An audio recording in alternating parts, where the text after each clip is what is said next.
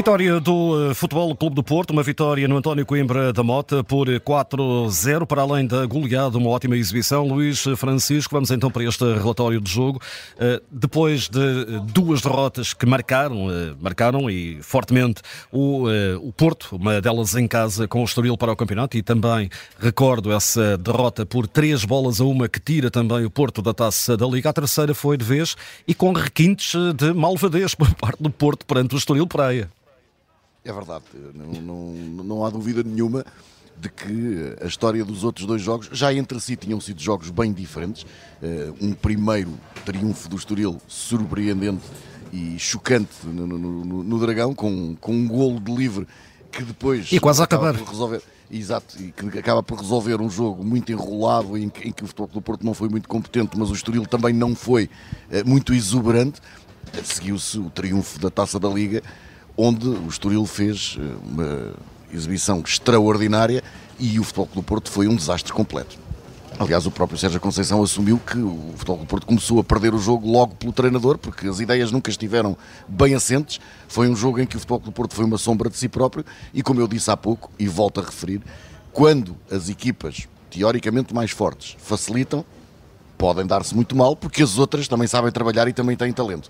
Eh, e nesse caso, o Futebol Clube do Porto foi afastado da taça da Liga sem apelo nem agravo. Hoje, a história foi completamente diferente.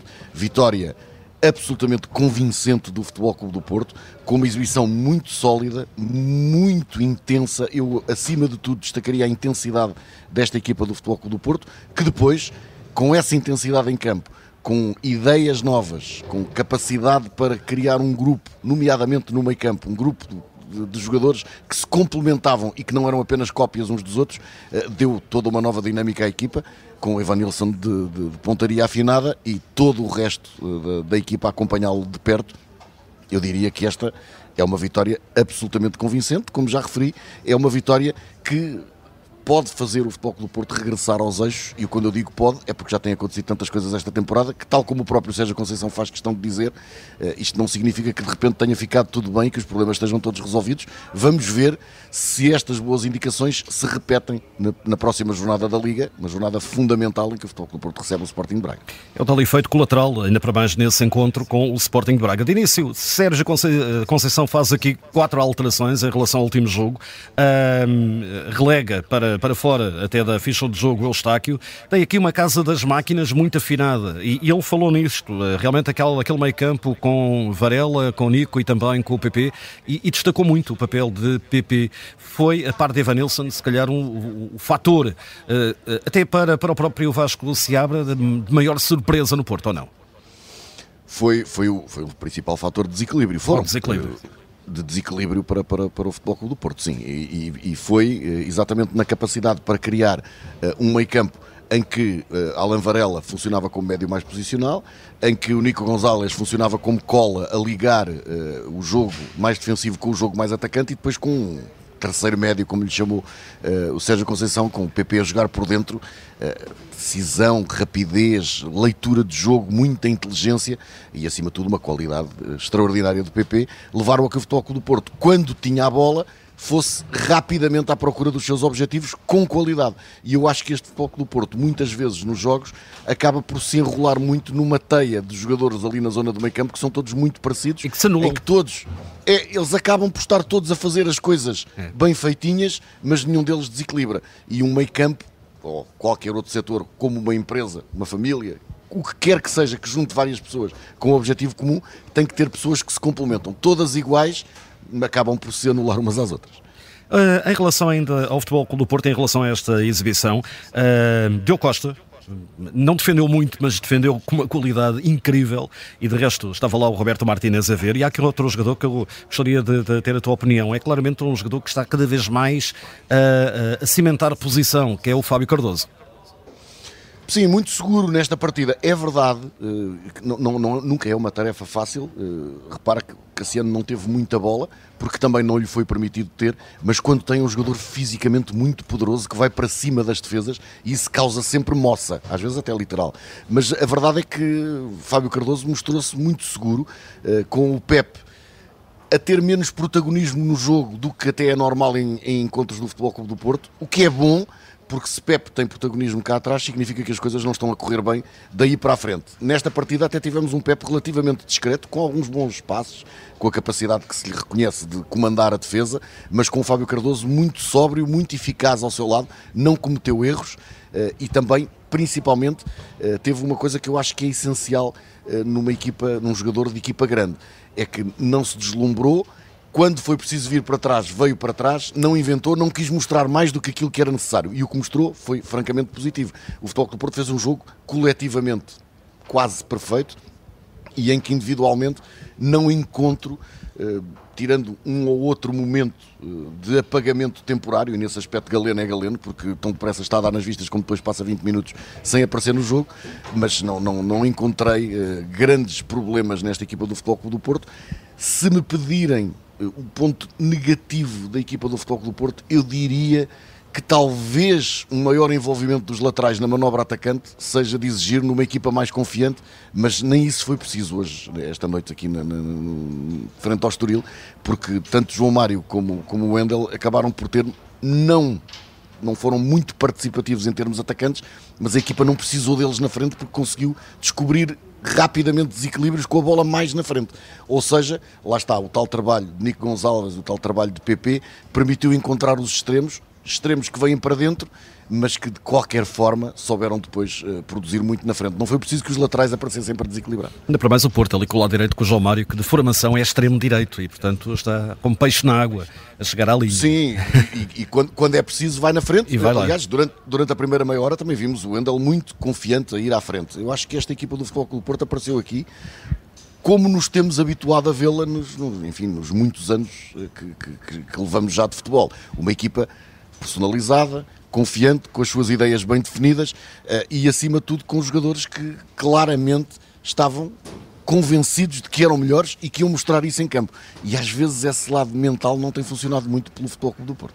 Entretanto, do lado do Estoril, e quase a terminar, uh, uh, queria que destacasse, é um Estoril que muito apagado, uh, sobretudo havia aqui uma grande expectativa para ver o que poderia valer, por exemplo, o Rodrigo Gomes, o tal miúdo emprestado pelo Sporting de Braga, muito pouco Rodrigo no jogo também eu diria. Ele nunca entrou bem na, na, realidade. É, é, eu acho que.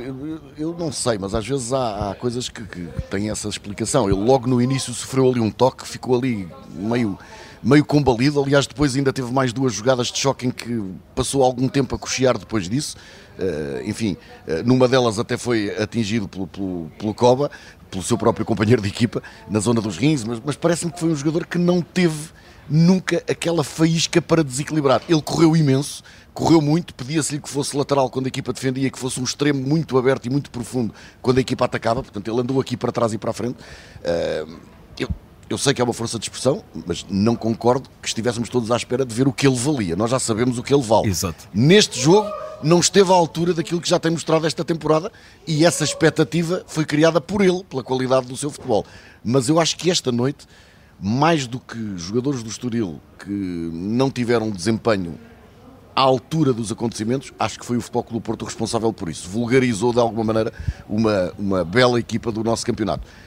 Pelo lado negativo, obviamente, no Estoril, eu diria que houve alguns jogadores com, com menor rendimento, volto a dizer que esperava mais do Wagner Pina uh, e do Heriberto, nomeadamente, e também do Rodrigo Gomes, já agora, porque me parece que ele pode e deve decidir melhor com a bola nos pés uh, do que fez esta noite, mas acho que acima de tudo ficou uma ideia de um Mangalá que me pareceu muito preso e perante a intensidade e a velocidade de execução e a velocidade de pensamento dos jogadores do Futebol Clube do Porto na frente, e a culpa aí foi muito de PP e de Evan Nilsson, eh, o Mangalá esteve completamente perdido e acho que a sua saída até pecou por tardia. Entretanto, antes de, de pedir o melhor e o pior do, do, do jogo, em termos mais genéricos, uh, a melhor forma para a equipa do Estoril eh, recuperar de nove gols em dois jogos, é uma dose enorme, cinco em Alvalade, agora quatro com o Porto para a taça, é jogar as duas últimas jornadas em casa para fechar o primeiro, a primeira volta do campeonato, ou seja, Moreirense e Aroca. Creio que é o melhor cenário, pelo menos é aquele que à partida é o mais favorável ao Vasco. Sim, são, são dois adversários uh, difíceis, uh, dois adversários que defendem bem e, no entanto, o Moreirense encaixou quatro em casa do Casa Pia e lá está, uma equipa que teve creio que 7 ou 8 jogos esta época a zero na sua baliza, portanto que defende bem, eh, e, e de repente perde um jogo por 4-1. Felizmente para todos nós, para quem gosta de futebol e para quem se apaixona por este fenómeno, isto é um jogo, não é de todo previsível e às vezes também não é completamente analisável, ou seja, as coisas acontecem dentro do campo. Uh, para o Estoril, claro que sim, é isso mesmo. Estamos a falar de duas equipas, nomeadamente o Moreirense, que, que, perdeu nesta jornada a hipótese até de se juntar mais aos da frente, mas, mas que está ali na classe média alta do nosso campeonato, uh, acima, já pairando já acima daquelas lutas para fugir aos lugares de despromoção. O Estoril jogando em casa com o Moreirense, com a Aroca, vai tentar, acima de tudo, continuar o bom momento que traz desde o tal triunfo no Dragão para, para a Liga. Transformou-se de uma equipa que seguia tristemente na última posição com muito bons jogadores, mas um coletivo que não colava, num coletivo forte, com bons jogadores e, portanto, para o Estoril. Esta eliminação da taça só pode ser tida como natural. Perdeu com o Futebol Clube do Porto, perdeu muito bem, uh, tentou, não conseguiu ser melhor e lá está, tal como falávamos do Rodrigo Gomes, a expectativa em relação ao Estoril eh, pode levar aqui a alguma desilusão face a este resultado, mas é uma expectativa que me parece saudável. É porque foi criada pelo bom momento do Estoril. Só tem que o continuar no campeonato. Não é contra Sporting e Futebol Clube do Porto, independentemente uh, das competições, que o Estoril tem o seu campeonato. O seu campeonato vai ser contra as equipas ali do meio da tabela para fugir aos, aos lugares mais complicados e eu acho que para isso o Estoril tem mais do que argumentos. Uh, para fechar, então, uh, o mais positivo, o que destacarias mais do, do jogo? dentro de uma série de lógicas positivas. Uh, individualmente, destaco obviamente a noite inspirada do Evan Nilsson, em primeiro lugar, do PP logo a seguir, e já agora de Francisco Conceição, também um desequilibrador que, infelizmente para ele e para o Futebol do Porto, só pecou no momento de rematar, porque falhou de facto pelo menos uns três golos que pareciam feitos. Uh, são os destaques individuais do lado do, do Futebol Clube do Porto, mas o que me interessa aqui destacar é o coletivo, e é um coletivo também por um conjunto de razões. Em primeiro lugar, a tal intensidade de que já falei, uma equipa do Futebol Clube do Porto que nem sempre tem sido uh, intensa nos jogos de campeonato e que, ou nos jogos internos, digamos assim, e que esta noite apareceu aqui a jogar como se este fosse o último jogo da sua vida e que tivesse que provar tudo, e era, porque era uma eliminatória, uh, e portanto a intensidade esteve lá e acima de tudo, e isso é algo que pode, não sendo completamente novidade, pode ser muito motivador para o futuro, o mais positivo deste jogo foi o Futebol Clube Porto aparecer mais bem organizado, com as peças mais certas nos lugares mais certos e, portanto, com muito mais ideias para o jogo do que tem mostrado uh, ultimamente, e isso só pode ser uma boa notícia para o conjunto. E pela negativa? Pela negativa, uh, pode parecer estranho uh, isto que vou dizer, porque disse há pouco que o Estoril tem muito boas soluções.